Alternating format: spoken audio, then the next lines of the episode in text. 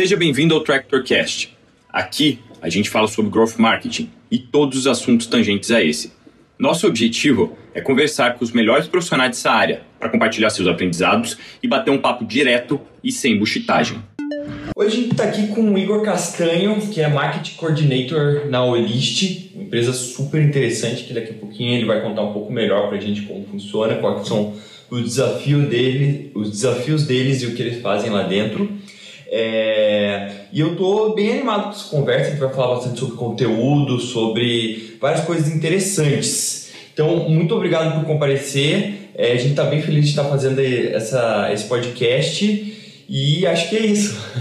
Eu que agradeço pelo convite, para mim é um prazer participar estar aqui com vocês também hoje, para bater esse papo. Valeu, Igor.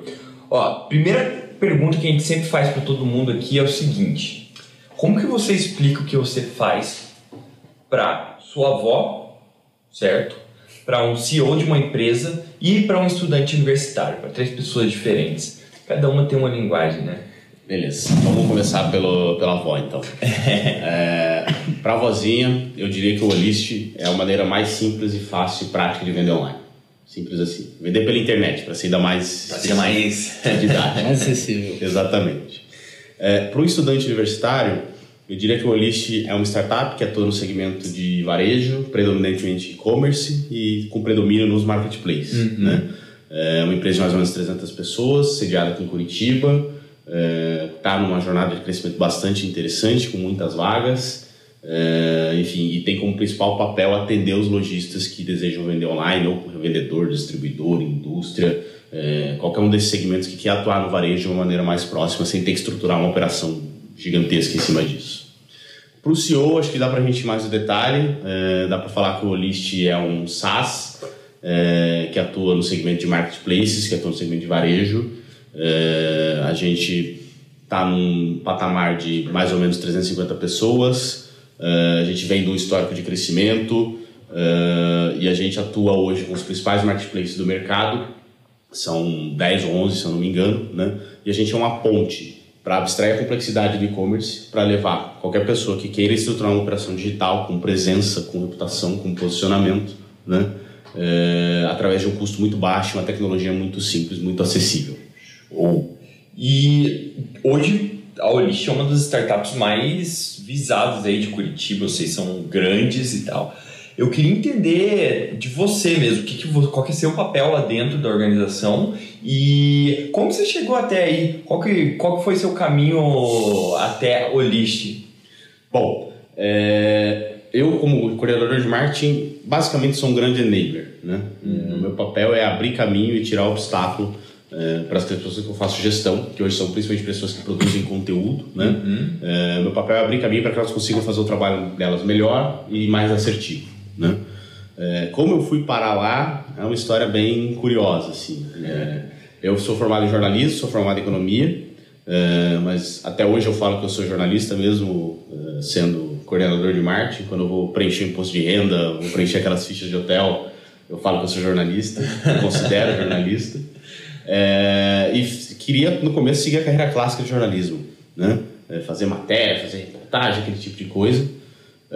Me formei. Quando eu fui para o mercado, eu comecei a trabalhar no jornal impresso. Comecei a trabalhar na Gazeta do Povo. Ah, sim. Então, um modelo de empresa totalmente clássico, né? um modelo de negócio super antigo, um modelo de negócio que não é um modelo saudável, não é um modelo que vai bem, uhum. né? É, basta a gente pensar aqui qual foi a última vez que você comprou um jornal impresso. Comprou, né? Uhum. Recebeu.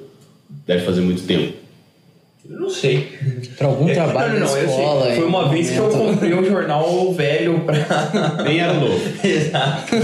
Então, assim, eu tava dentro de uma indústria que tá afadada à extinção dentro deste modelo que é hoje, né? E isso estava muito claro para mim desde o começo. É, mas eu entrei lá porque eu sabia que seria importante e eu acreditava que eu poderia contribuir de alguma forma para isso mudar. Uhum. É, então foi por isso que eu estudei economia também, estudei bastante inovação, fiz uma pós em inovação, né? Porque para mim o problema do jornalismo era uma crise de inovação mesmo, né?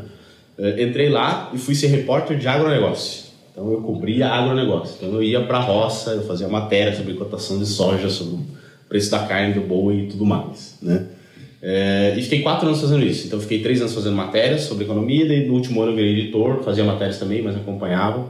Foi muito bom porque me deu uma vivência de Brasil, né? Não tem como você cobrir agronegócio ficando dentro do escritório. Uhum. Então eu viajei de carro por 16 estados do Brasil, uh, três países fazendo matérias. Então me deu uma vivência, uma visão de Brasil, de pessoas muito boa. Uhum. Uh, e ao longo desses quatro anos eu percebi que o desafio dessa mudança de modelo de negócio no jornalismo ele era muito maior do que eu imaginava. Uhum. Questões estruturais, empresas familiares, né? E por mais que tivesse feito todo esse estudo de inovação e tudo mais, eu percebi que era uma coisa que levaria muito mais tempo.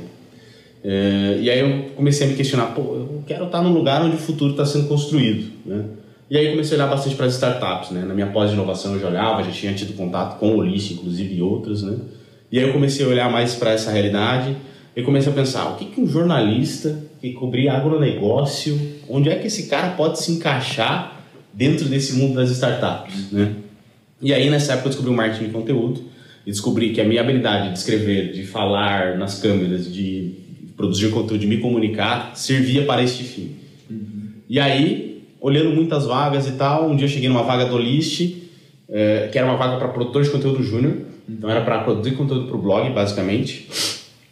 Decidi aplicar é, e foi o timing perfeito, assim. Foi um momento em que o Olist estava não num early stage, mas estava num primeiro estágio de maturidade. Sim. Então o Olist tinha 40 pessoas, uma equipe de marketing e informação. Então uh, tinha três pessoas na equipe de marketing. E aí mandei meu currículo, por sorte eu consegui fazer uma entrevista. Como era no começo ainda, os processos não eram muito estruturados, então eu fiz uma entrevista direta com o Thiago, que era o nosso CEO, e com o Marcelo, que é o gerente de marketing. E aí fui bem sincero com eles, falei, olha, eu quero entrar nesse mundo porque eu acho, acredito no e-commerce, acredito no potencial, acredito no marketing de conteúdo, mas eu não entendo nada de marketing. Uhum. É, mas eu sei escrever e sei aprender. Então, se vocês me derem uma chance, e estou disposto a ganhar menos para entrar aqui, porque eu acredito na missão do List também. Então eu apostei no List e eles decidiram apostar em mim também. Uhum. Primeiro dia no List eu não sabia o que era um lead. em 2016. Não sabia o que era um lead, não sabia o que era uma de peixe, não sabia nada, absolutamente nada. Que é o fone branco.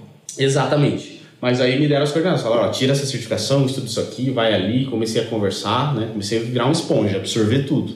E aí o Marcelo me ajudou muito, me mentorou bastante no começo. E aí eu entendi muito rápido aquela dinâmica, entendi, olha, conteúdo gera negócio, fecha um ciclo, isso é inovador, a empresa é inovadora, estou construindo o futuro. Uhum. E aí fui fazendo conteúdo, fui fazendo conteúdo, fui fazendo conteúdo. Uh, e aí comecei a me interessar mais pela dinâmica do negócio como um todo, né? Comecei a me interessar mais por o mundo do e-commerce, por o mundo do SaaS, essa, essa estrutura de investimentos, como que a empresa funcionava, como que o marketing pode impactar lá na frente a área de CS, por exemplo, né? É, e aí, por causa desse interesse, por tudo que eu fui fazendo, eu acabei virando coordenador depois. E hoje eu faço a gestão dessas pessoas de conteúdo dentro de uma estratégia maior de inbound, uhum. basicamente. Muito legal. Isso é muito legal. É você falou, pô, em 2016 eu não sabia o que, o que era um lead. Cara, eu acho que eu e o Ada, a gente também não, né? Estávamos começando na Contabilizei, você cai no mundo e, cara, não, você roda campanhas de ads desde os 12 anos de idade, então não vai. Mas eu também estava nessa mesma situação. E eu li o teu texto sobre se transformar a partir de um jornalista em um marqueteiro digital, vamos dizer assim. Uhum. É, e eu fiquei me perguntando, porque eu passei por um processo similar, assim, de entrar num universo completamente diferente daquilo que eu estava acostumado uhum. e vieram algumas dificuldades, assim. Eu comecei a trabalhar do lado do Ada na Contabilizei, ele ia me explicar as coisas e eu falei, pô, eu sou uma farsa, eu não consigo entender 50% da frase que ele acabou de me falar. Então, quais foram as principais dificuldades que você teve durante esse período de adaptação? É, esse é um ponto interessante que você falou, né? É, o que me deixou mais aliviado também, um dia eu fui no RD Summit, que é o evento das resultados digitais, uhum. é, e o Eric falou numa keynote, ele falou, cara, quando a gente começou o RD Summit ali em 2015, 2016, eu tinha que explicar, eu tinha que dar palestra sobre o que era funil de marketing, é, porque as pessoas não sabiam. Hoje, se eu fizer uma plenária sobre funil de marketing, eu vou ser expulso, porque todo mundo sabe já, né? Então, acho que foi muito rápido essa evolução e acho que eu tive a sorte de entrar no começo ali, num momento que era favorável para surfar essa onda também. É, dificuldades nesse processo. É, uma dificuldade que a gente tem quando a gente vem do jornalismo, a gente quer seguir um modelo muito padrão de produção de conteúdo. Né? É, hoje, se você for fazer um texto jornalístico, você tem algumas regras. Você tem que entrevistar pelo menos três pessoas, você tem que ser isento, você não pode ser, você tem que ser parcial, né? Então você tem alguns modelos de construção que quando a gente aplica para uma lógica de marketing de conteúdo, não é necessariamente não assim. Funciona. É, sabe? Se, pô, você vai fazer um conteúdo, você ficar fazendo entrevista com todo mundo, coletando fonte, não. Tem que ser, vai sair, né? É, você tem que ser muito mais ágil. Né? Uhum. Então, acho que esse primeiro processo de entender, quase que agora estou do outro lado do balcão. Uhum. Né? Então, se antes eu era jornalista, queria expor fatos de interesse público e tal, agora eu preciso trabalhar numa pegada mais comercial. Então acho que esse foi o primeiro desafio, essa mudança. É, mas o que ajudou foi estar aberto para isso, entender. Eu preciso me adaptar a essa realidade, então eu preciso fazer as coisas do jeito que elas, que a empresa precisa, não do jeito que eu acho certo. Né? É, eu acho que o segundo maior desafio foi justamente ligar os pontos, né? Porque se você olha os elementos do, do, digital e do inbound isoladamente, não é difícil você entender o que é um funil de marketing, não é difícil entender o que é uma landing page, né? não é difícil entender o que é uma automação de marketing. Agora, você entender que a automação de marketing faz a pessoa avançar no funil e as landing pages são as camadas que fazem essa pessoa descer e ali você faz a qualificação. Então, acho que esse desafio de ligar os pontos é uma grande dificuldade. Então, você ver todos os conceitos aplicados numa estratégia e aí você perceber, caramba, isso funciona. E eu digo que levou pelo menos uns seis meses para cair a ficha completa e eu olhar assim e falar: caramba, esse meu conteúdo gerou uma venda. Caramba, uhum. olha, isso funciona. E aí você começa a pirar: caramba, isso dá para fazer muita coisa, dá para você fazer afiliado, dá para você fazer e ganhar muito dinheiro com isso e tal. Então eu acho que esse processo de ligar os pontos é um grande desafio. E aí o fato de eu ter um gestor que já trabalhava com isso, era mais experiente, me deu um pouco dessa tranquilidade de, de mesmo sem saber direito o que eu estava fazendo, acreditar que aquele ia dar certo. Tem alguma vantagem, vamos colocar entre aspas aqui, que você acha que você trouxe do jornalismo para esse mundo? Porque teve toda a fase de adaptação, né? Que, que tem coisas que dificultam, sei lá, vou... traz uma bagagem, né? Mas às vezes isso também tem, tem muitos pontos positivos. Você consegue pensar em algum? Dificultando um pouquinho a pergunta, não ah. vale a escrita. Ah. tem, mas tem, tem outros pontos. É, eu fui durante essa minha jornada na Gazeta, eu fui durante muito tempo repórter. Né? É, quando você é repórter, é, um atributo fundamental para você ser um bom repórter é você ter muita empatia. Você está entrevistando uma pessoa uhum. ali, mas você está entrevistando um político, você sabe que aquele político é corrupto, mas não é seu papel como jornalista ir ali dar de dedo. Então você precisa ler as situações, precisa saber ter empatia, ler, ler o que está acontecendo, né? É, quando a gente vai para o marketing de conteúdo, por exemplo, a gente fala muito em persona, né? Hoje em dia é tão batido persona que as pessoas quase viram o olho, mas ainda é importante né? uma estratégia digital. Uhum. É... A persona ela é importante, mas você precisa sempre estar tá calibrando ela. Né? Uhum. Para você calibrar ela, você precisa ter empatia por quem é o seu público-alvo. Né? Bom, então eu vou fazer esse conteúdo direcionado, no meu caso, para varejistas, pessoas que querem vender online. Qual é a realidade desse cara? Né? Como jornalista, é, eu acho que você tem uma certa facilidade de entender, tá, a rotina desse cara é essa, sabe? Aí observar muito também, né? Jornalista observa muito. Então o que, que eu fiz? Pô, onde eu ia, em qualquer lugar de varejo, eu começava a observar a dinâmica da loja. Uhum. Ah, esse cara faz isso, a frente de caixa dele é aquela. para entender as dores desse cara. Né? Então quando eu chegava no processo de pensar em pautas de conteúdo, por exemplo, eu acho que eu tinha uma capacidade de fazer pautas muito mais próximas à realidade dessa persona do que se eu não tivesse vindo do jornalismo. Não estou dizendo que quem não é jornalista não consegue fazer isso mas eu acho que eu tinha uma capacidade de fazer essa visão de uma forma muito mais precisa, sabe? É, eu acho que isso me ajudou muito no começo a fazer aquelas pautas que às vezes era a pauta que acertava, assim, que gerava tráfego, que gerava acesso. É, então acho que esse é um ponto que ajudou bastante. O ponto da escrita, é, eu só quero dar uma pincelada rápida, não sobre o ato de escrever, porque isso acho que fica meio evidente, mas a capacidade de entregar um texto final de qualidade. Uhum. É, como jornalista, você tem algumas coisas que você bate o olho, e quando você pega alguém que não está habituado a escrever, dos casos mais variados, então aquelas vírgulas que a pessoa dá o espaço no meio, aquelas maiúsculos que às vezes aparecem, são coisas que, assim, quando você está fazendo um texto que vai ser publicado no jornal, isso não pode passar. Né? Uhum. Então, esse olhar de texto final, quase que de edição, também acho que ajudou bastante nesse processo. Legal. Eu achei interessante você falar sobre a persona, que tem muita gente que fala de persona vira os olhos, né? É... E eu, eu acho que a persona tem seu lugar super importante também, mas as pessoas acabaram abusando dela de alguma forma e desconectando ela da realidade. Concordo 100%. É, eu queria entender como que você acha que a gente pode ter um bom processo de construção de uma persona e usar ela de uma maneira efetiva mesmo. Já deu uma boa dica sobre isso, né? Mas se a gente puder falar um pouquinho mais sobre isso. Claro. Sobre persona, é, eu concordo com você, assim. É eu, eu sempre fico, eu faço cursos de copyright, essas coisas, eu falo, eu preciso falar de persona para que essa estratégia faça sentido, né?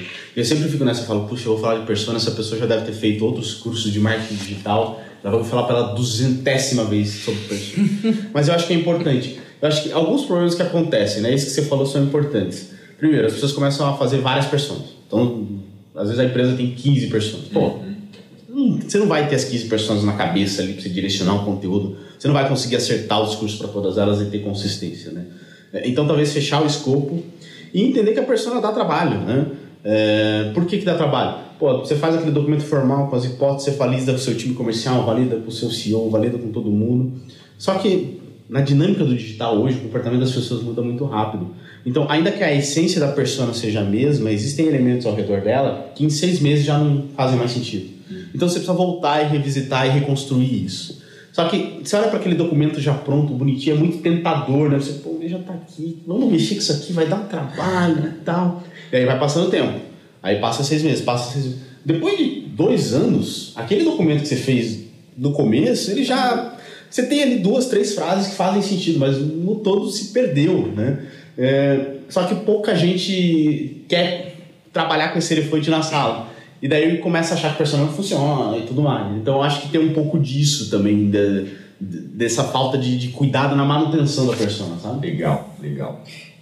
Tem uma coisa que eu fico muito, muito curioso, porque o Olist, é, eu já, vou, já vou pedir para que você explique um pouquinho mais no detalhe o que o Olist faz de fato, uhum. mas o Olist trabalha com diversos segmentos, beleza, bebidas, enfim, é, são vários perfis de sellers que vocês têm ali dentro. Como é que faz para produzir conteúdo de qualidade para todo mundo? Porque são perfis distintos, né? Então Sim. você tem que vocês agrupam os sellers. É, vocês têm 14 pessoas? É, não. não A gente tem mais que cinco, que acaba sendo um marco de referência ali, mas porque a gente tem verticais específicas de negócio, uhum. é, mas a gente não tem tantas assim. É, esse é um ponto importante que você falou, né? Ah, tem várias categorias. Se tem várias categorias, a gente optou no começo por partir de outras premissas para construir as pessoas. Então, ao invés de eu pegar categorias, pegar assim, qual que é a dor de qualquer lojista de qualquer categoria que tem uma loja offline de pequeno porte, por exemplo. Minha essência, a dor desse cara é vender mais. Qual que é o desafio para esse cara vender mais? Provavelmente custo, entender tecnologia e por aí vai. Então a gente constrói os conteúdos partindo dessa premissa inicial e aí a hora que a gente percebe, ah, beleza, conseguimos cobrir essas premissas, essas premissas. Agora a gente consegue agregar algumas categorias específicas que fazem sentido. Aí vem o pessoal de negócio direcionando, olha, a gente vê mais potencial, vê mais necessidade, nessa categoria, nessa categoria, naquela categoria. E aí a gente acopla isso na estratégia. Então, ao invés de eu ir para uma. Porque é muito fácil você ir pegando a pessoa e segmentando e hipersegmentando ela, né? Uhum. Mas como a gente precisa executar a estratégia com consistência, a gente foi para outras premissas. Ah, então o cara que é 100% offline, o cara que é intermediário, o cara que vende num canal de venda específico digital, o cara que já tem o sitezinho dele, o cara que já é expert, você já reduziu bastante esse escopo. Uhum. Certo. Então as categorias elas acabam entrando quando entram na estratégia de conteúdo mais para o meio do funil, né? O topo é feito em cima de dores. É, é uma visão mais complementar, eu diria. Muito massa. E sobre o Olist, detalhe um pouquinho mais para a gente o que, que o Olist faz. Eu sei que é uma startup super falada e a maior parte das pessoas conhece aqui em Cotia, pelo menos quem está no nosso pequeno ecossistema aqui. Uhum. Mas eu queria saber um pouco mais, na tua visão, o que, que o Olist faz, quais são as principais entregas de valor, enfim. Perfeito. É, como grande missão, o Olist tem a, a, a, missão de empoderar o comércio como um todo. Né? É, se hoje a gente pensa na realidade desse pequeno lojista que eu falei agora, que esse cara quer vender online, ou ele quer aumentar as vendas dele, nem precisa ser online, ele vai pensar num caminho que pode ser digital. Pô, vou vender online, vou vender no meu e-commerce. Se eu for vender no meu e-commerce, eu vou ter que comprar um domínio, comprar uma hospedagem, gerar tráfego, é, dar manutenção para aquilo, é, cuidar do abandono de carrinho, cuidar do meio de pagamento. Assim, não é ruim, não somos contra o e-commerce. É, acho que é para todo mundo. É, exatamente. E não é tão fácil e tão rápido para você ter um resultado. Uhum. Eu acho que o e-commerce é fantástico, é, tem muito, o lixo tem o DNA de e-commerce também, né? É, é, complementar a nossa estratégia, mas talvez não seja um bom primeiro passo para esse lojista. Uhum. É, então o que o lixo faz é abstrair essa complexidade e entregar uma forma mais fácil dele conseguir acessar esse mesmo canal digital sem ter que estruturar tudo isso que eu falei. Grosso modo, como a gente faz isso hoje? Qualquer grande, é, qualquer grande varejista hoje, Americanas, Extra, Casa Bahia, Mercado Livre, Amazon e outros mais, eles têm espaços nos sites deles para outros lojistas anunciarem os produtos lá. Conceito básico de marketplace. Uhum. É, para você usar todo esse tráfego e visibilidade, você paga uma pequena comissão. O que, que o Olist faz? Né? Cada um desses grandes e-commerce que eu falei pertence a um grupo diferente, e às vezes você precisa ter uma negociação com cada um deles, entender as especificidades de você publicar um produto lá, as comissões. O Olish sintetiza tudo isso num só contrato, numa só tecnologia. Então, o lojista cadastra o produto na nossa plataforma uma única vez, esse produto vai ser anunciado nesses canais de venda, então ele vai ter a visibilidade, mas ele faz a gestão centralizada. Então, vendeu numa loja, baixa o estoque, na outra ele já não vai vender aquele produto duas vezes, né? Ah, o repasse a gente consolida e passa o extrato e passa um pagamento único, né? Ah, uma antecipação de recebíveis a gente faz para esse cara também. E como e a gente coloca todos esses produtos de todos esses lojistas, hoje são mais de 10 mil, dentro de um grande guarda-chuva que é a loja List. Né?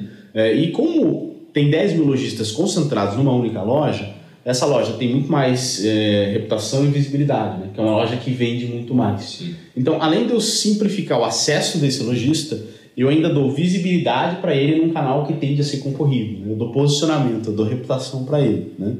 É, então, basicamente, a gente dá acesso e visibilidade. Por isso que a gente fala que a gente empodera esse cara. Né?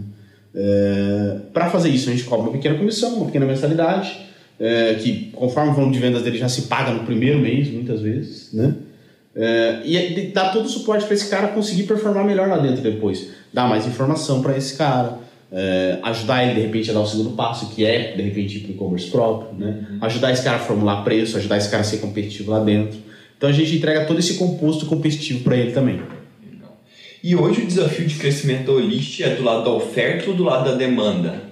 Ou seja, vocês precisam de mais lojistas ou vocês precisam melhorar a distribuição dos produtos nos marketplaces? Ou nos dois também, né? É, é como a gente está, digamos assim, no meio desses dois elementos, né, no meio da oferta e da demanda, a gente tem os dois desafios, né? Porque não adianta nada eu encher de lojistas se eu não gerar venda para esse cara. Uhum. Então eu preciso ajudar esse cara a vender. É, do lado de gerar vendas é um pouco mais tranquilo, porque eu já tenho um marketplace que é o meu parceiro para isso. Né? Então, os grandes e-commerce estão lá buscando tráfego, buscando visibilidade, fazendo campanha. Então, isso ajuda é, a gerar essa visibilidade do produto.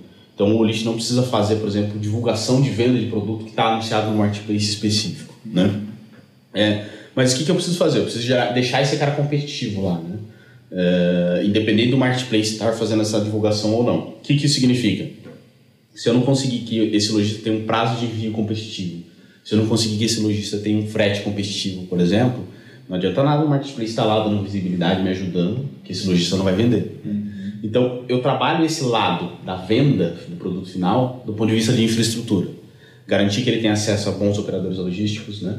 garantir que ele tenha um bom preço de venda, garantir que ele esteja preparado para um pico de demanda, por exemplo, numa Black Friday. Uhum. Né? Então, esse é um desafio que eu diria que é mais de produto, menos de marketing. Uhum trazer lojistas para dentro, isso é um desafio de marketing. Né?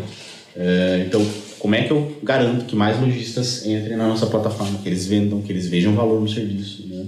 que eles se interessem, que eles entendam. É, porque, grosso modo, muita gente ainda nem sabe o que é marketplace. Uhum. Por isso que eu fiz questão de ser um pouco mais didático e explicar aqui, porque muita gente não sabe. Sim. Não sabe mesmo. É, muita gente ainda tem medo do e-commerce. Né? Tem alguns números que me impressionam muito. O Brasil tem 210, 220 milhões de pessoas. Dessas, 120 milhões usam a internet, mais ou menos. Uhum. Dessas, 60 milhões compram online. Uhum. Então, assim, metade dos usuários de internet do Brasil compram online. Então, como é que eu vou vender uma solução de venda online para um lojista que às vezes nem, nem acredita muito nisso, porque ele ainda não entendeu essa dinâmica do digital? Né? É, então, é um desafio muito grande. É um desafio Legal. muito grande, mas é dos dois lados, respondendo a sua pergunta.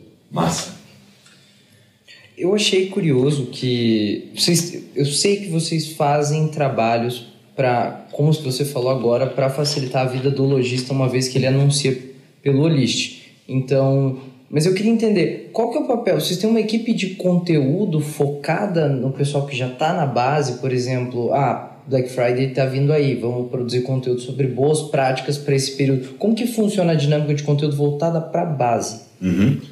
É, hoje a gente tem a gente tem a felicidade e a sorte, eu diria, de que muitos dos conteúdos que a gente produz para fins de marketing servem também para os nossos sellers. Né? Uhum. Então eu vou explicar um conceito de marketplace, um conceito, por exemplo, buy box, um conceito bem específico da venda em marketplace. Esse é um conteúdo que serve para os dois lados, né? É, o que, que, a gente faz? A gente, o, o, time de marketing de conteúdo, ele não atua 100% focado nessa divulgação para a base. Né? Uhum. Uh, aí fica muito mais envolvido com o time de Customer Success. O que a gente faz? Empodera esse time de Customer Success, trazendo, olha, eu fiz esse material rico aqui, eu fiz essa planilha, eu fiz esse conteúdo, isso aqui pode servir para nossa base. Vamos trabalhar isso na nossa base? Uhum. É, Black Friday, que foi o caso que você citou. Pô, a gente precisa instruir esse lojista, porque a Black Friday tem muitas especificidades, né? É, então, o que a gente faz? Pô, vamos fazer um webinar para esses lojistas, para a base interna, né? É, então isso sai da minha lógica de marketing. Eu não tenho hoje um time de conteúdo 100% dedicado só para isso, só para essa, esse treinamento do lojista. É, mas o trabalho de marketing de conteúdo acaba contribuindo para uhum. isso. Grosso modo é isso. Mas eu vejo isso como um ótimo sinal de saúde do seu conteúdo, né? É. Poxa, é uma coisa tão relevante que o seu cliente quer ler aquilo. Quando o seu cliente não tem interesse nenhum no conteúdo que você está produzindo, está fazendo errado, né? Porque você está vendendo para a pessoa errada. Sim. Certo? É, é, acaba sendo bom porque isso gera um, um loop positivo, né? Uhum. Então, quando ele busca uma informação, ele encontra o list, ele já cria uma relação de confiança, ele contrata o serviço, o serviço funciona para ele, ele já reforça essa relação de confiança. Ele volta para o conteúdo, porque ele vê que aquilo continua ajudando ele, reforça isso e às vezes contribui até para um referral, por exemplo. Uhum. Ah, eu vou indicar, olha esse blog aqui, isso aqui tem informação de qualidade. Uhum. É, olha, essa empresa aqui ajuda e tal. Então, eu acho que é um, é um círculo virtuoso muito bom. Uhum. Legal. Falando sobre seu, seu trabalho dentro do lixo hoje de conteúdo mesmo, eu queria entender qual que, qual que é o foco específico que vocês estão tendo hoje é, vocês estão trabalhando no topo, no fundo? Qual que é a principal prioridade da Olist hoje para funil mesmo, conectado com conteúdo, claro? A gente está escalando bastante é, essa frente de conteúdo. Então, hoje a gente tem duas pessoas internas fazendo, estamos trazendo mais uma. Né? Eu, às vezes, dou um ou outro pitaco. E a gente ainda tem um terceirizado que também atua nessa produção de conteúdo.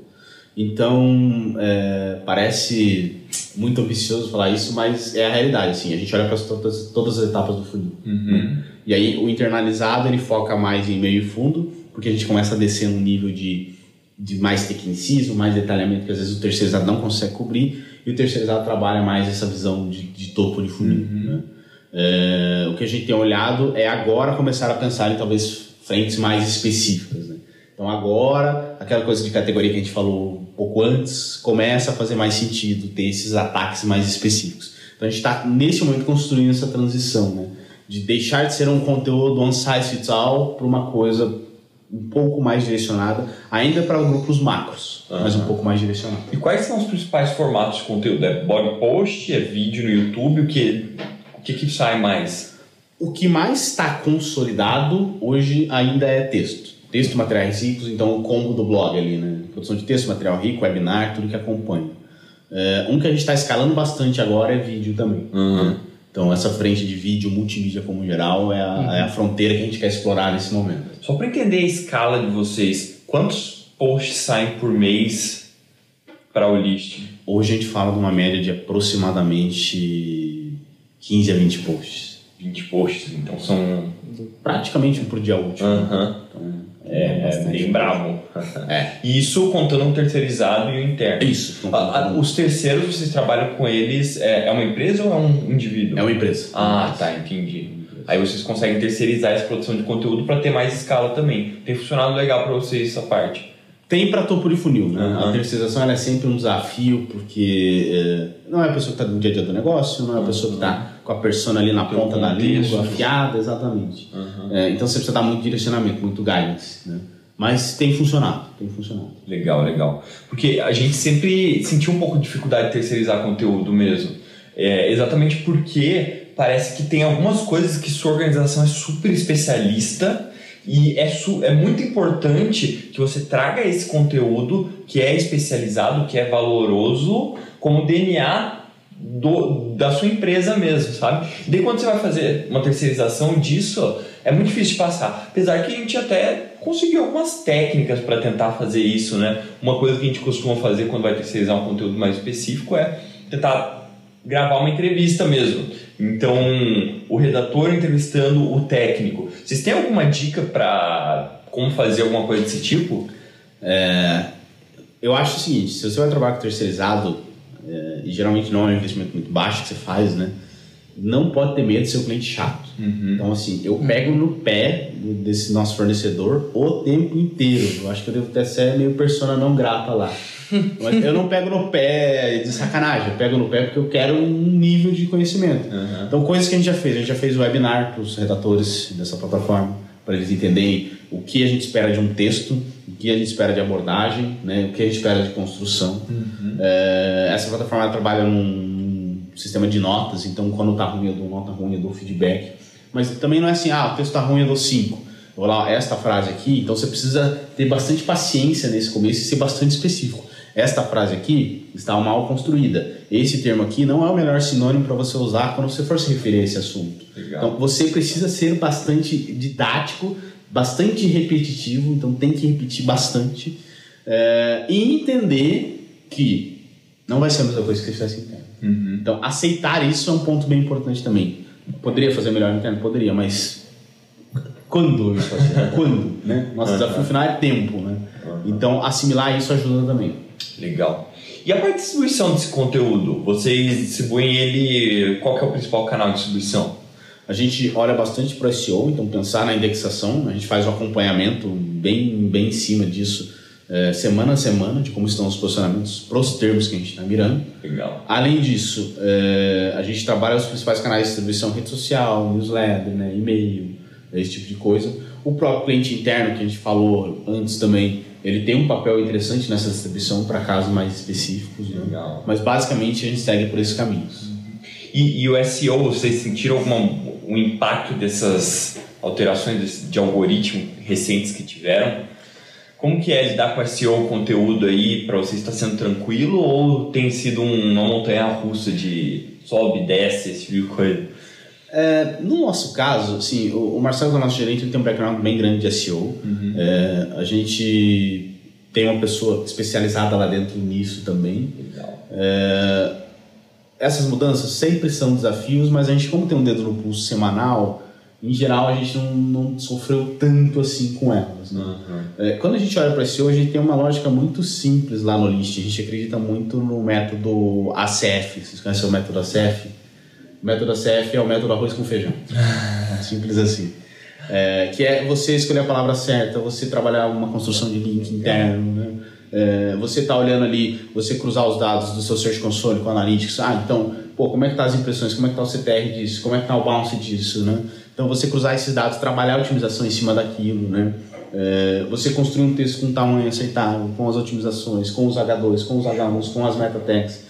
Então, pra gente, até agora, o ACF funcionou bem, mesmo com todas essas variações que tem no Google. Porque a gente percebe assim, às vezes dá uma onda, daí a gente vai olhar, ah, teve alguma atualização, alguma mudança, mas daí a gente atua em cima, corrige e tal.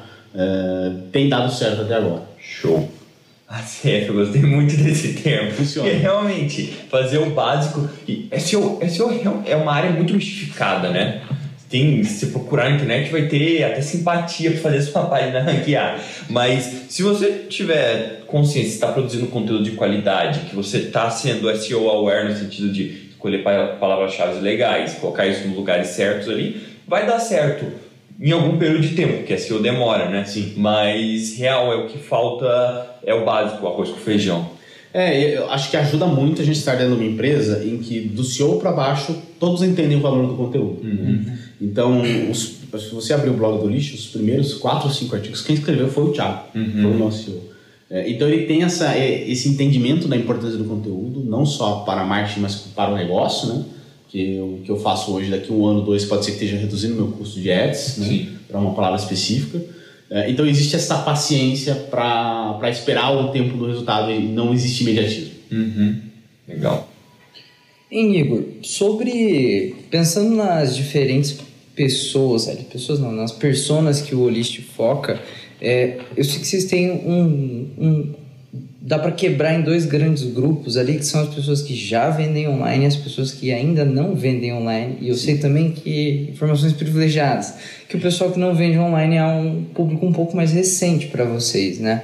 É, a gente passou por uma experiência mais ou menos parecida de entrar é, de começar a trabalhar com um público completamente distinto dos nossos, não só early adopters, né? Mas aquela faixinha que vem depois do early adopter na contabilizei, a gente sabe como, como são os, os desafios aí. Como tem sido trabalhar conteúdo para um público que não é tão online quanto o público inicial de vocês? Essa é uma pergunta bem interessante. Esses dias eu estava lendo um artigo do Seth Godin em que ele faz uma correlação muito interessante sobre isso, assim, que pra gente cai como maluco. Ele fala assim, quando você tem um produto que você está lançando, é, os early adopters querem inovação.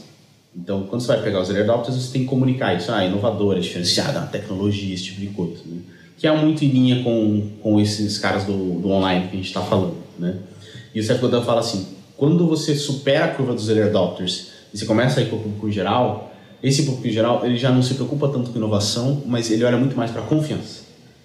Ele quer confiar no serviço. Então, esse público ele já não quer saber se a sua plataforma está hospedada numa nuvem que nunca vai cair, que tem 99% de uptime, que a API tem uma resposta em milissegundos, é, ou que a proposta de negócio do seu SaaS é muito inovadora. Né? Uhum. É, ele quer confiar, ele quer saber duas coisas: se o serviço funciona ou não funciona, serve para mim ou não serve. Uhum. Né? É, e quanto custa? Né? Consigo pagar ou não consigo pagar? Então seriam três perguntas. É, então, esse entendimento ajudou, ajudou muito a gente nessa migração. Entender? Ah, o que nos trouxe até aqui não é o que nos vai levar daqui para frente, a gente precisa entender isso. E aí, é, a gente foi para um outro método, já que eu estou trazendo siglas inovadoras aqui, a gente foi para o método TBC, que nos ajudou muito nessa migração. TBC. TBC. TBC é tira a bunda da cadeira. tira a bunda da cadeira. Então, o que, que a gente fez? Você falou do Seller Offline. O que, que a gente fez? A gente foi para lojas offline. Então, a gente foi nas lojas. A gente tem, tem pessoas da equipe, tem uma pesquisadora. A gente tem essa felicidade, tem uma pesquisadora dentro do lixo. Ela não é de marketing, é uma antropóloga e tal. Mas ela nos ajudou nesse processo. Então, ela foi na loja, ela sentou, ainda faz isso, ela senta com o lojista e fala: Como é que é teu dia a dia aqui? O que, que você lê? O que, que você faz? O que, te ajuda? O que, não ajuda? E ela vai anotando. Assim, aqui em São Paulo, em vários lugares ela vai visitando esses lojistas. Em vários perfis. Ah, o que, é importante para você? E ela consolida isso e retroalimenta o marketing, tá? É, mas não só ela foi TBC, né? Nós do marketing também. Então, assim, eu adoro falar com lojista. Eu adoro falar com varejista. Então, eu vou nos eventos, é, eu faço algum... Eu participo de alguns treinamentos específicos para lojistas, então converso, né? Eu gosto de, de, de palestrar em eventos menores que o lojista faz, às vezes, para conversar com o lojista depois, entender, tá? Prestar, eu gosto de ouvir ligação do time comercial, porque daí você vê o que, que o cara pergunta pro vendedor, uh, sabe? E daí, às vezes, você percebe que coisas que na sua cabeça estão muito óbvias pro seu produto, pro consumidor, e às vezes para esse offline não estão, né? Uhum. Uh, e aí você começa a trazer isso pro seu discurso de marketing. É, então, acho que esse circuito todo, todo tem nos ajudado a, a, fazer essa migração e, no final de tudo, desapego. Entender que talvez, pô, a gente sempre fez assim, não, não, não vai dar certo se você quer fazer essa, essa migração, essa transformação. Uhum, legal. É, você, você falou uma coisa muito interessante, que é escutar o discurso comercial. Também acho uma, uma fonte de informação super rica para conteúdo, porque você escuta alguém perguntando exatamente o que você tem que responder, certo? Sim. É, eu queria entender um pouquinho melhor como que você chega no processo de construção de conteúdo para o list, certo? Uhum. Então, você começa a agregar essa informação sobre o que você tem que falar, de onde? É, começa no SEO, começa procurando informação em outros lugares, qual que é o ponto de início desse processo? Aí a gente vê a ligação dos pontos que eu comentei antes também. Né? É, então, o fato da gente ter as pessoas definidas e a gente fazendo esse refinamento com essas informações que a gente vai buscando. Né? Essas pessoas, a gente tem a persona com a jornadinha dela, então as quatro fases da da atenção, interesse, decisão e ação, como que, quais são as dores dessas pessoas. É, a gente pega essas dores nessas pessoas, a gente forma uma matriz, né? Então, se a gente pegar, vamos por aqui, quatro pessoas, quatro etapas, você já tem 16 caixinhas ali. Uhum. A gente pega essas 16 caixinhas, transforma isso em palavra-chave. Então a gente tem hoje uma lista de palavra-chave alvo, que a gente quer atacar, quer posicionar, que são derivadas dessa matrizinha que eu falei. Né? É, aí a gente trabalha informação em cima dessa lista de palavra-chave. Ah, qual que é o volume, qual que é a dificuldade de posicionamento, qual é o posicionamento que eu tenho, né? E aí eu vou agregando em cima disso as informações que eu vou recebendo do time comercial, essas novas descobertas, né? Dentro dessas uhum. palavras-chave. E aí eu vou fazendo uma priorização. Ah, eu quero atacar é, muito volume, muita concorrência. Pouco volume e pouca concorrência. Um intermediário entre os dois, né? Aí o time de conteúdo olha para essas palavras-chave e vai priorizando. Porque se eu só atacar alto volume e alta concorrência, às vezes demora muito mais, né? Então eu preciso pegar alguns de pouco volume. Uhum. O time vai intercalando isso. Uh, chega numa lista de pautas, as produtoras de conteúdo se organizam, cada uma pegar uma pauta, a gente distribui o que é mais topo de funil para esse terceirizado e bota para rodar. Legal. Basicamente, esse é o fluxo. Né? É, e aí o que a gente faz é depois retroalimentar isso com otimização, com atualização de conteúdo e por aí vai. E o processo de otimização em específico, ele não acontece no produtor de conteúdo. Obviamente, ele já deve seguir as suas algumas diretrizes ali de boas práticas para SEO, por exemplo, mas depois isso vai passar por um Feijão crivo da, Isso. da equipe de SEO. É, É, o produtor de conteúdo ele faz a CF, né? Então ele vai no Yoast ali, no editor de press, ele vai no Yoast, ele vai pôr a meta tag, ele vai pôr os H2, ele vai pôr os H3, né? Então ele vai fazer o, o basicão. Aí o SEO depois ele volta nas métricas, né? Ah, pô, daqui vocês viram como é que foi, como é que performou, então esse é o trabalho. Pô, interessante. O, o- a esteira de conteúdo de vocês, como que ela funciona? Vocês têm processo de redação, edição, edição de SEO, é tudo integrado em uma? É, tem muitas alterações do texto inicial até o te- texto final? É, o que, que eu costumo fazer, né? Hoje eu atuo meio como esse papel de editor também, né? Então, quando entra alguém de conteúdo, as primeiras semanas eu chego para o professor e falo: senta aqui, controla a sua ansiedade. Eu prefiro que você faça três textos nesse mês inteiro, mas três textos que a gente vai revisar junto, construir junto, para depois você escalar. Então, mantenha a calma que vai dar tudo certo. Confie em mim. Faça esse exercício. Então, o que, que eu faço? No começo, eu fico bem próximo. Eu reviso frase por frase, dou feedback frase por frase para o redator. Olha, isso aqui não é assim, esse é o discurso, esse é o caminho, essa é a linha. Não porque eu acho certo, mas dentro de uma linha que a gente quer construir pro list. né? Eu faço, ó, vai por aqui, por ali, por ali e tal. É, passou um mês, geralmente dá certo. Assim, esse redator ele já entendeu a dinâmica, ele já entendeu o discurso, ele já acertou mais ou menos a linguagem. Então, ele mesmo já executa. Né? Aí eu passo alguns hacks de edição, algumas coisas de revisão, mas eh, todo o conteúdo que ele faz, vamos supor que esse redator está rampado. Eu não fico revisando tudo. Confio que ele vai fazer esse processo de seleção de pauta, de discutindo com os pares, Ah, executar, fazer o, o SEO básico, entregar. É, daí o profissional de SEO ele vem fazendo o follow disso depois. né? É, e o meu papel é mais, como eu disse, ser um enabler, monitorar, ver se está tudo bem, ah, precisa de alguma ajuda, precisa de algum apoio, precisa de um, um suporte na priorização, do que revisar mesmo. Então, é, não deixar o processo tão burocrático também, essa, mais ou menos esse é o nosso fluxo. Interessante, interessante. Igor, você faz um curso, você dá um curso de copywriting, né? É, a gente queria saber um pouco melhor sobre isso, é, conhecer suas técnicas, saber sobre o que você fala nesse curso e saber qual- quais são as coisas que se redação publicitária ali, talvez um- uma coisa que vem do nosso passado que era publicidade mesmo, não era marketing, tem para ensinar para pro, pro povo do digital hoje. É, esse é um curso de copywriting e marketing de conteúdo. Né? Eu trabalho as duas coisas nesse curso. É um curso que eu dou na Aldeia Coworking, já dei em alguns outros lugares também. É, por que, que é copywriting e conteúdo? Primeira premissa, assim, um não vive sem o outro. Né? Não adianta você ser muito bom de copy se você não tem conteúdo para gerar relacionamento, criar conversa, que é tudo isso que a gente falou aqui. Né? É, é, esse é um curso curioso, porque eu já tive dois casos. Eu tive casos de alunos que vêm da psicologia, por exemplo, que participaram, e eu tive um caso de uma aluna que ela fazia mala direta. Uh, clássicos, assim. Então ela trabalhou com mala direta muitos anos atrás. É, e nos dois casos, é, eles ficaram impressionados sobre como os gatilhos mentais, a lógica mental de convencimento das pessoas é a mesma há anos. Não mudou, né? É, então, esse é um ponto que eu trago no meu curso também. A gente falou hoje muito de neuromarketing, né? Persuasão, fórmulas de persuasão, modelos de copy altamente eficazes, né? Em essência, os padrões mentais é, que levam a pessoa a agir é, são muito antigos, não são nada revolucionários, né?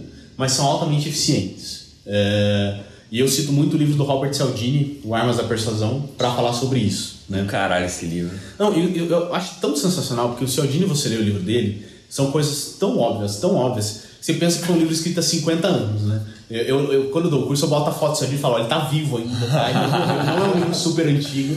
Porque o que ele traz, você fala, caramba, ele é tão impressionante, né? E aí você pensa nos principais gatilhos que ele traz. Escassez, por exemplo, né?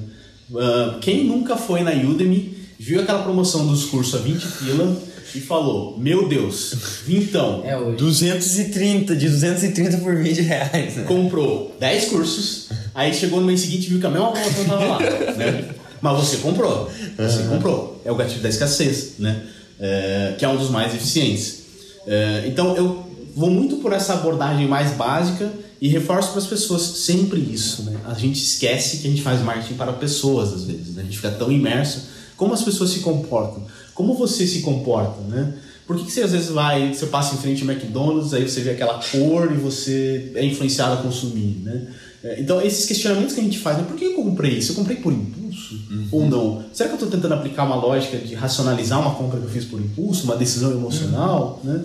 É, ou você vai numa loja e o vendedor te trata super bem e você fala assim, pô, eu comprei porque o vendedor me tratou bem, eu nem queria tanto aquele produto talvez. Né? Uhum. Então, eu provoco eles muito a fazer essa reflexão, porque eu acho que muita deficiência do copy está nisso, mais do que fórmulas e tal. Eu trago alguns modelos só para eles entenderem a aplicação, os alunos entenderem a aplicação.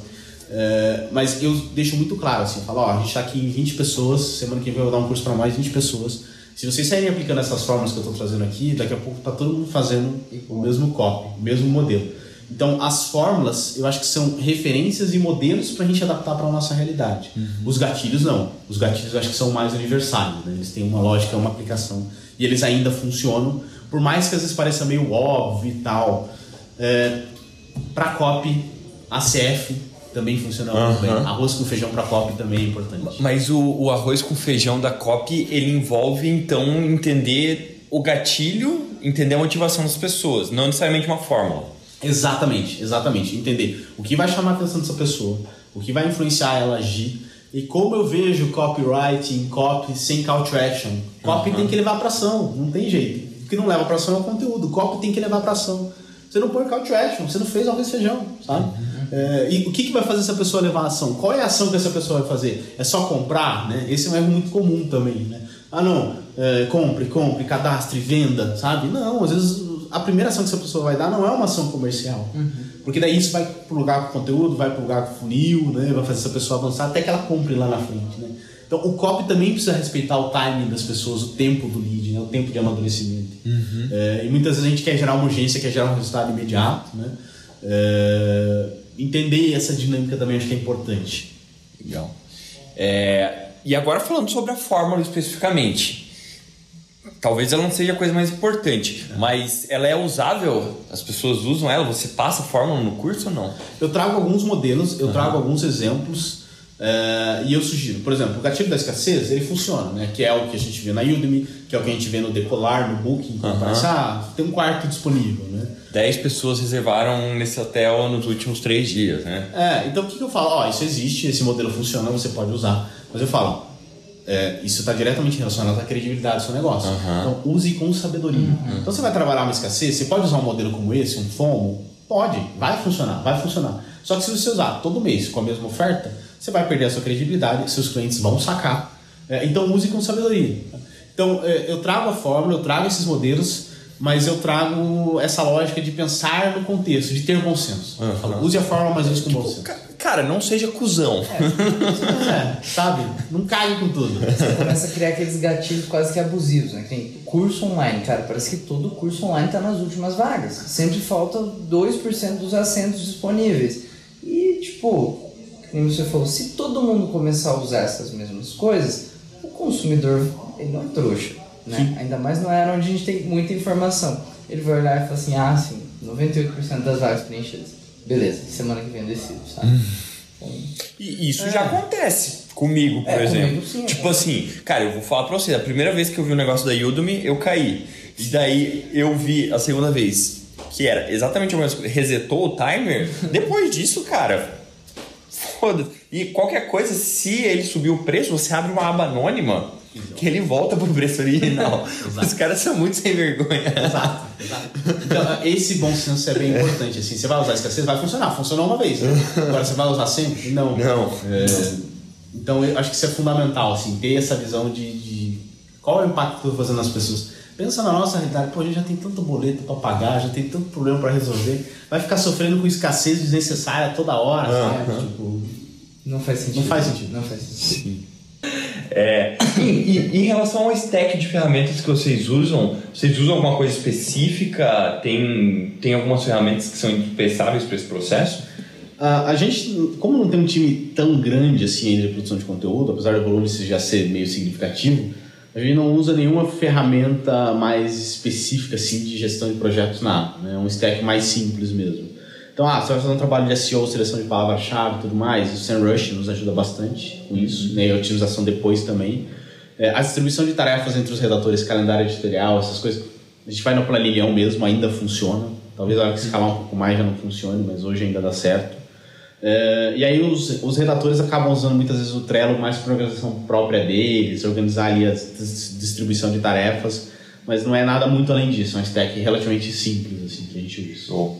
É legal, planilhas para mim, às vezes a gente vê elas como um instrumento rudimentar, mas cara, elas funcionam super bem até níveis elevados de produção, né? Às vezes é muito melhor uma planilha do que ter um super software ali, simplesmente pela velocidade que tem para editar as coisas, para verificar as coisas dentro de uma planilha, eu acho fantástico. É, eu sou bastante pragmático essa coisa de ferramentas, assim, porque é, é muito tentador, mas se você não conseguir rampar aquilo, gerar uma dinâmica, né? Entender quais são as ferramentas certas que realmente funcionam, né? Também não sou um, um marqueteiro das cavernas, não, não. não, não uso ferramenta nenhuma. Mas entender assim, qual é o caso de uso? Isso aqui faz sentido para minha equipe? Assim, às vezes você tem a ferramenta é super boa, você acha que vai engajar, mas daí a, a sua equipe não, não abraça. Hum. Ah, a equipe vai abraçar, isso aqui a gente precisa nesse momento. Vai ter ganho de produtividade, ou de escala, ou de eficiência, né? Então acho que esse é o racional para qualquer ferramenta do stack de marketing que você vai trazer. Até porque a gente que trabalha com marketing, a gente está afogado num mar de ferramentas, né? Se você for usar todas as ferramentas que existem para todos os fins de uma estrutura de marketing, você vai ficar o dia inteiro dando Ctrl Tab ali nas abas de ferramentas do teu computador, sabe? Então tem que tomar cuidado. E é impressionante assim, porque olha, é, tem Zapier, tem FTTT, tem essas ferramentas de integração, as ferramentas já começam a fazer pequenas integrações, mas grosso modo as ferramentas não se conversam direito. Boa parte delas, né? Algumas se conversam muito bem com outras, mas todo o seu stack não se conversa por completo. E às vezes isso dá um retrabalho. Uhum. Você precisa tirar a informação, reimputar no outro lugar. Às vezes não compensa o tempo que você gasta. Uhum. Né? Sim. Então, escolher essas ferramentas com base no critério de integração é bem importante também. É. Né? Sim, com é, certeza. Eu, particularmente, é a primeira coisa que eu olho, isso que é integrável com as outras coisas que eu tenho no meu stack, senão, tipo, cara, beleza, é muito legal, mas eu vou dar uma olhada nos outros, sabe? Sim. Pô. E, cara, Igor, tem um ponto que eu tava muito ansioso para puxar com você nessa conversa, porque tem a ver com o último podcast que gravamos, que foi com o Ronaldo e o Jean, o pessoal do Ebanks. Uhum. É a gente falou, fez uma brincadeira, que ela tinha um contexto, né? Já antes, antes que eu seja agredido aqui. que era sobre a morte do inbound. E eu li em um texto seu que você discorda, entre aspas, diametralmente, inclusive eu adorei a palavra, discorda diametralmente sobre a morte do inbound. No contexto que a gente falou, e para você saber todo o contexto, tem que ouvir o podcast anterior, que foi com o pessoal do Ebanks, uhum. mas o nosso contexto tinha dois principais pontos, que foi é, seu negócio não possui uma jornada de compra tão clara como é o caso dos nossos queridos amigos do Ebanks. Uhum. Há um grande volume de conteúdo produzido sobre os temas que te colocariam em contato com o seu target. Por exemplo, nós, Tractor, trabalhamos com marketing. Se a gente resolver produzir textos sobre o que é o inbound, a gente está fudido. Uhum. Então, Levando em consideração essas duas, esses dois cenários, essas duas variáveis aqui da equação, como que vocês lidariam? Vocês enfrentam isso? Se enfrentam? O que, que vocês fazem para lidar com essas situações? Enfim. Uhum. Primeiro, o inbound não está morto, então. Não está morto, não está morto. Agora sim, vamos por partes para responder essa pergunta. Que inbound que está morto? Se o seu se inbound para você, é, eu tenho certeza que não é esse para vocês, mas se inbound é baixa o e-book, uma cadênciazinha de quatro e-mails ali, uma landing page mal menos no meio e acabou, uhum. aí esse embalo vai morrer. Esse embalo. O problema é esse, né? É, eu acho que foi o Vitor Peçanha da Rock Content que falou, né? Toda boa ideia que surge no marketing vem um grupo de marqueteiros espertalhões e caga com ela em algum momento. Né? Eu acho que isso daí é a história da humanidade. é, as pessoas burlam os incentivos. Eu acho que não aconteceu isso no inbound também. Eu acho que isso aconteceu no inbound também. É, hoje, pô, você vê o baixo book, você já tem. Você já fica meio relutante, né? É. Inclusive, eu sou usuário assíduo de geradores de e-mail temporário. Eu não vou mentir para você. assim, é, tem uma frase, eu não sei se é verdade ou não, tá atribuída, atribui ela ao Freud, né? Da psicanálise, ele fala: às vezes um charuto é só um charuto, não significa mais nada. É, eu acho que no embalo, às vezes um download é só um download. Sim. Às vezes você só quer baixar, você só quer dar uma olhada no material. tá? Você não quer, ah, o esse material acionou o lead score, isso demonstra o interesse, sabe? Às vezes você só quer ver. E eu concordo, assim, eu, eu às vezes também uso é, um gerador de e-mail ali porque eu não quero, sabe? Eu sei que se eu vou cair num fluxo, alguém vai me ligar. Chegar um SDR. É, sabe? E, e às vezes não é, às vezes você só quer dar uma olhada. E, e eu sei que às vezes o inbound cria essa dificuldade, né? É, pô, às vezes você só quer saber o preço do produto, você só quer ver a cara do produto, né? Você, você não tá no momento de decisão de compra ainda. E, e quem não tem essa visão mais completa do inbound, é, aí acaba prejudicando a estratégia, né? E daí surgem essas histórias de que o inbound vai morrer e tal. Então, o inbound sem contexto, o inbound sem conversa, esse vai morrer. É, agora, sobre esses contextos que você trouxe aqui, essa situação do e-banks, concorrência de mercado, né? Esse é um ponto bem interessante. Eu li um artigo semana passada, é fantástico que ele fala sobre isso. Acho que é do Animals, acho que é do Animals, é um blog de conteúdo estrangeiro. Ele fala o seguinte: é, aonde as ferramentas de SEO nos trouxeram até aqui? As ferramentas de SEO até aqui, basicamente, elas atuaram como grandes curadoras, né? Então você coloca lá a palavra-chave, inbound marketing. Essa ferramenta ela vai pegar tudo que já foi feito sobre inbound marketing e vai construir um racional em cima daquilo. E ela vai te falar, olha, os três primeiros artigos que posicionam para inbound são o A, o B e o C. É, faz o skyscraper aqui, então pega o A, o B e o C, consolida e você vai ter o artigo que é o A, B, C, D. Então você pegou a mesma coisa, você fez o mais do mesmo, aí você cai naqueles modelos que você vai ter um artigo que é o guia definitivo, que é o texto de 3 mil palavras que consolida os outros três, são as sete dicas infalíveis, né? aquele modelinho padrão. É, esse modelo realmente dificulta, né? Você não vai conseguir posicionar, a concorrência fica muito padronizado e no final do dia é, a gente fala muito de inbound, de conteúdo, ferramentas estratégia, mas a gente esquece que isso é feito para pessoas, né? É, e se a pessoa vê ali quatro resultados, cinco resultados na página de resultados do Google, com os títulos parecidos, com abordagens parecidas, você não está contribuindo para as pessoas. Né? E o que esse artigo propõe é a próxima fronteira de produção de conteúdo, de inbound, ao invés de você fazer o artigo lá, que é a consolidação do A, do B, do C e do D, você tem um artigo ABCD, é você pegar essas informações e trazer uma abordagem nova para aquele assunto. Né? É, então, trazer uma abordagem nova, basicamente, é fazer algo que não dá para simplesmente você fazer um copycat ou fazer um skyscraper em cima.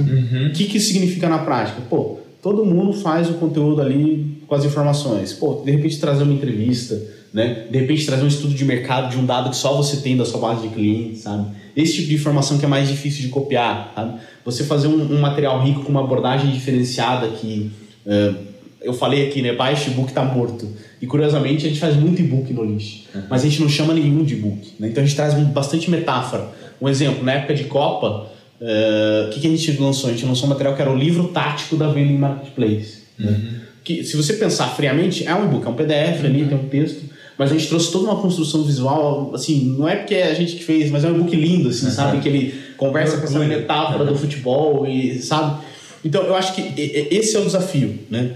É, se você ver a lógica do inbound só como fazer mais do mesmo, só para superar o concorrente, fazendo essa curadoria, realmente não tem futuro. Muito futuro. Se você vê o inbound só como essa nutrição simples, sem criar conversa, sem entender o contexto, né? sem respeitar o tempo de compra do cliente, né? o inbound às vezes é muito imediatista. É, então, acho que tudo isso é, garante que quem seguir esses caminhos vai sobreviver no inbound. Agora, se só sentar na cadeira ali, botar uma automaçãozinha básica, aí não tem jeito mesmo, não vai dar certo. Eu, eu acho interessante que, que a gente falou do, do e-mail temporário, real, que, que às vezes a gente não está nesse processo de compra. Mas por outro lado, olhando aqui, cara, quando eu vejo um conteúdo que é realmente de qualidade, um produto que eu tenho interesse, eu fico muito feliz de colocar meu e-mail lá para receber uma newsletter, para receber uma, uma curadoria de conteúdo daquelas pessoas, porque eu sei que vai me agregar, sabe? Então, sim, quando, quando é material raso, cara, tem demais disso na internet, a gente não precisa de mais material raso. Mas material interessante, profundo, que foi feita uma curadoria, eu acho que tem muito espaço e cada vez mais espaço para esse conteúdo, vamos dizer assim, personalizado no nível de entrega que ele faz, né? Sim, exatamente. E acho que é preciso entender isso, né? Entender é, aquilo que a gente falou de persona se aplica ao inbound como um todo, né? A dinâmica é muito rápida, né? É, se antes ali a pessoa baixava o e-book, entrava num fluxo de 4, 5 e-mails e ela acabava convertendo, é, hoje você tem muito mais especificidade. Se a pessoa às vezes vai ser impactada por um bot no Messenger, por uma interação no WhatsApp, é, por um site de reviews, né? É, não é uma jornada linear, ela é uma jornada cheia de, de voltas, assim, né? Você precisa entender isso e respeitar esse tempo dos leads das pessoas também, né? Uhum. Legal. Bom, qual... Pô, e, e vocês têm algum, algum desses problemas hoje? Por exemplo, conteúdo muito concorrido que a Olist não está conseguindo competir? Ou uma jornada de compra tão clara, às vezes talvez para esse novo público que vocês estão explorando agora? Sim, os dois problemas assim a gente tem. Uh, aí a gente precisa escolher quais batalhas a gente vai usar e como uhum. a gente vai uhum. lidar com isso, né? Ah, o conteúdo é muito concorrido. Às vezes ele é muito concorrido num canal específico, o Google Posicionamento, né? Mas às vezes você consegue ver que no YouTube ninguém fez aquele conteúdo ainda.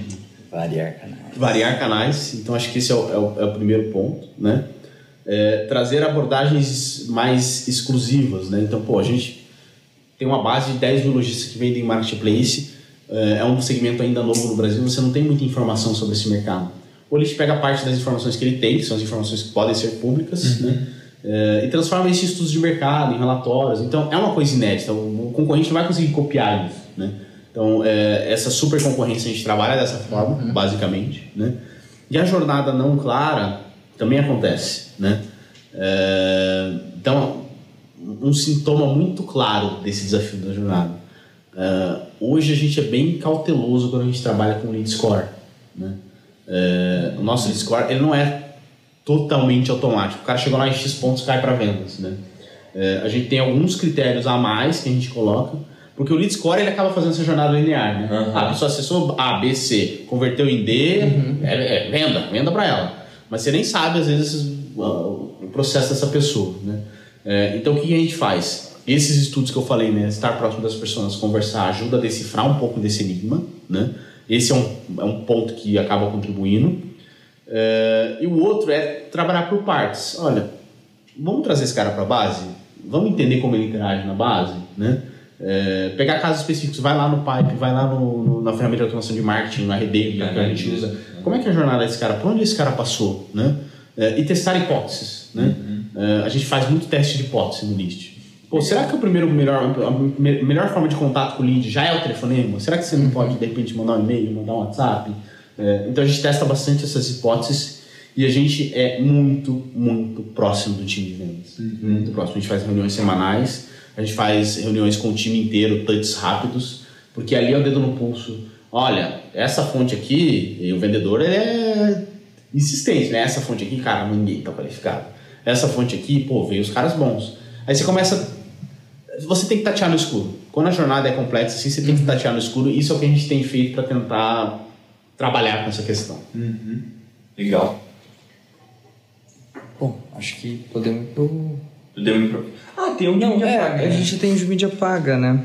Tá. Então, essa aqui é a última pergunta antes do da Finaleiras. Uhum. Tá. Beleza. É interessante a forma como vocês estão trabalhando essa jornada e, e eu acho muito, muito valioso é, esse insight de estar super próximo da equipe de vendas, sabe? Porque é um dos maiores problemas do marketing hoje. A gente falou com o pessoal do Ebanks a mesma coisa é. e, e, a gente vê isso acontecendo em todos os lugares, sabe? Então, as melhores empresas que conseguem fazer uma régua de passagem de marketing para vendas, elas têm mais sucesso. Sim. É, e eu queria uma, fazer uma, uma pergunta que, que não tem tanto a ver com as outras coisas que a gente conversou antes, mas enxerga a mídia paga nessa estratégia de aquisição da Olist e na estratégia de conteúdo da Olist também? É, isso tem espaço e você vê futuro para mídia paga ou você vê futuro para o orgânico? Ou você vê futuro para os dois convivendo em, em algum outro lugar? Eu vejo futuro para os dois. É a, a gente tem adotado uma política lá bastante interessante, que é assim, grosso modo, né, a premissa geral é mídia paga te traz um impacto mais rápido, mais imediato, conteúdo uhum. traz impacto de mais longo prazo. Né?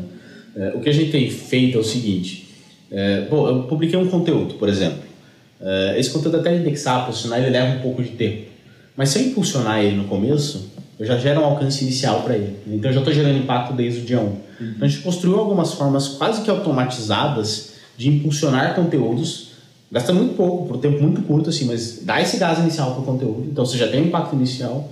E depois, na hora que ele for indexar e posicionar, ele já tem métricas positivas, porque ele já teve acessos uhum. e tudo mais, e ele tende a se sustentar. Então, essa sinergia é uma das visões que eu tenho. Custo de mídia subindo? Temos. Todos têm esse problema. Uhum. Em algum momento da escala, você vai chegar nisso, né? Uh, a gente tem esse desafio. Uh, e por isso que a empresa aposta tanto no conteúdo também, para ser esse pêndulo de não gerar essa dependência de canais, né?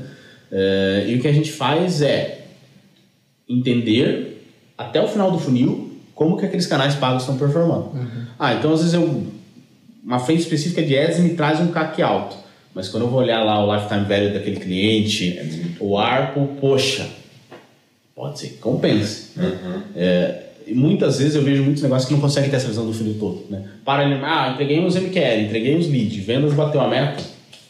Mas convenhamos que é difícil mesmo, sabe? Para você ter essa métrica de LTV de um cliente, é uma coisa que exige bastante trabalho de data science até, é, é toda uma construção que nem todo mundo está preparado para investir nisso. E eu acho que deveria investir mais e mais e mais, né? Sim. É o mesmo drama que a gente falou antes das ferramentas não conversarem, né? Uhum. A gente demorou muito para chegar nesse nível de construção. Uhum. Usou muito chiclete e barbante ali para conseguir fazer.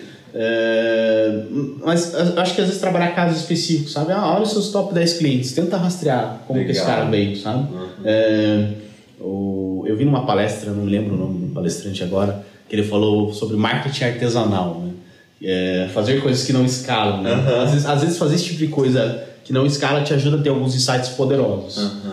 É, e entender que, que, que, a mídia paga, no final do dia, ela tem um teto. Né? Que é, é pode ser o seu teto de investimento, Pode ser o seu teto de CAC ou pode ser o teto de concorrência para aquela palavra-chave. Uhum. Então, entender esse teto e falar, beleza, vamos chegar lá e a gente já está preparado para pensar em diversificação de canais. Basicamente, é assim que a gente vê o pago lá no list. Legal. Bom, bom. Muito legal. Eu acho que com isso a gente vai encerrando o nosso papo. Mais uma vez eu queria agradecer a tua presença aqui, Igor. Foi do caralho. É, é muito legal ter esses episódios onde a gente foca mais numa linha técnica, que nem esses dias a gente falou com o pessoal, com o Eric da Becred sobre mídia paga, e a gente busca sempre tentar lidar também com. A gente tem episódios mais generalistas, mas ter uma vertical sendo trabalhada durante uma hora, assim, é legal também. E bom, agradeço a sua presença. Queria deixar também um espaço aberto, caso você queira deixar um último comentário, divulgar a vaga do lixo, porque eu sei que vocês têm vaga aberta, todo mundo divulga a vaga aqui. Então, fique à vontade, meu querido. Olha, eu agradeço muito pelo espaço, estou à disposição. Para mim é um prazer compartilhar um pouco do que a gente vê lá dentro, né?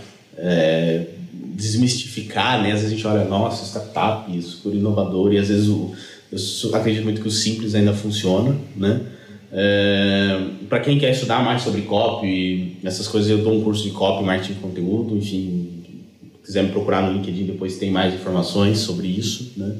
É, o Olish está com bastante vaga e eu assumo um compromisso aqui nesse podcast. Oh. Eu estou com uma dificuldade muito grande em achar um produtor de conteúdo assim fora da curva.